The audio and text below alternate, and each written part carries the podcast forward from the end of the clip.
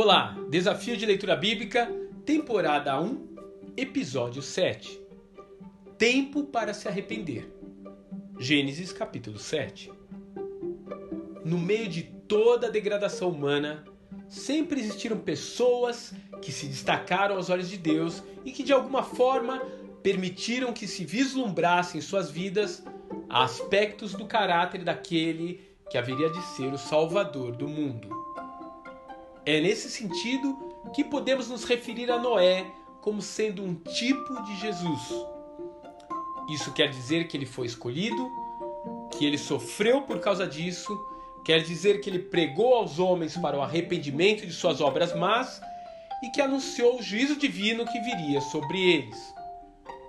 O apóstolo Pedro, em sua primeira epístola, no capítulo 3, nos versículos de 20 a 22, faz uma colocação bastante interessante sobre esse assunto e ressalta que Deus esperou pacientemente a hora de julgar a terra enquanto Noé preparava sua arca.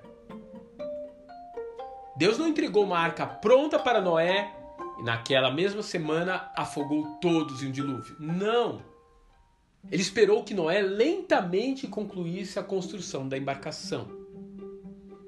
Nesse processo, enquanto construía, o patriarca certamente usava aquela arca como um púlpito. Ele dizia: arrependam-se, porque em breve Deus irá destruir tudo que existe com uma inundação como jamais vimos antes. Talvez algumas pessoas próximas tenham até ajudado Noé a construir a arca. Mas eles não se comprometeram como Noé e sua família. Eles, no fundo, não acreditaram que uma tragédia como essa iria acontecer de verdade.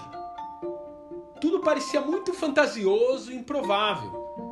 Afinal de contas, por que Deus iria estragar o mundo que ele mesmo criou?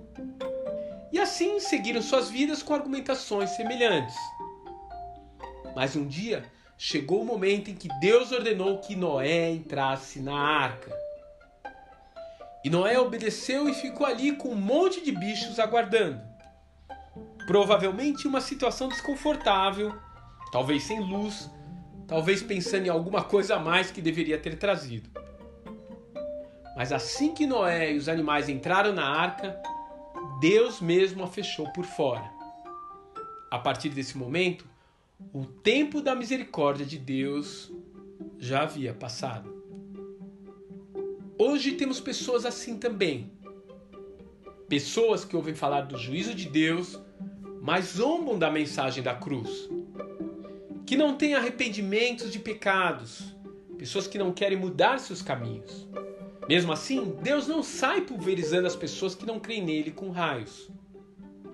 Hoje ainda é um tempo de misericórdia para elas. Mas haverá um dia em que o juízo de Deus se apresentará também a essas pessoas. E aí então elas perceberão que tudo aquilo pregado pelo Evangelho, pelas igrejas e pela palavra de Deus era de fato verdade. Mas aí, infelizmente, já será tarde demais. Que Deus te abençoe e até amanhã.